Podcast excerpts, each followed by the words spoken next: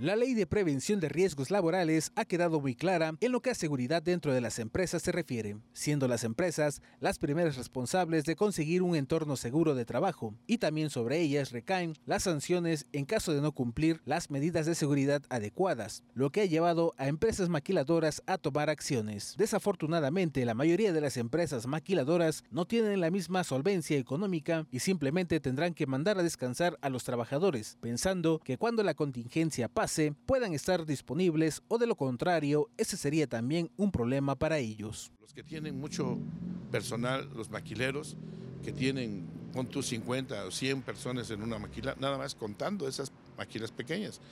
¿Esa gente qué va a hacer? ¿Qué va a hacer el día de mañana? Que no tiene que va al día. Esta ley pretende garantizar la seguridad y la salud en entorno laboral a través de ciertas obligaciones que tendrá que cumplir la propia empresa. Sin embargo, este tipo de paros también repercute en quienes venden los insumos para estas empresas. El problema del coronavirus esta semana nos bajó un 100% la venta, no un 70%, un 100%. Yo abro porque de veras. Los empresarios de la industria textil 20 días antes se habían preparado para una de las mejores temporadas del año. Compraron mercancía, pidieron prendas y hoy no tienen dinero. Deben de pagar y todavía pagar un salario mínimo a sus trabajadores y enviarlos a casa.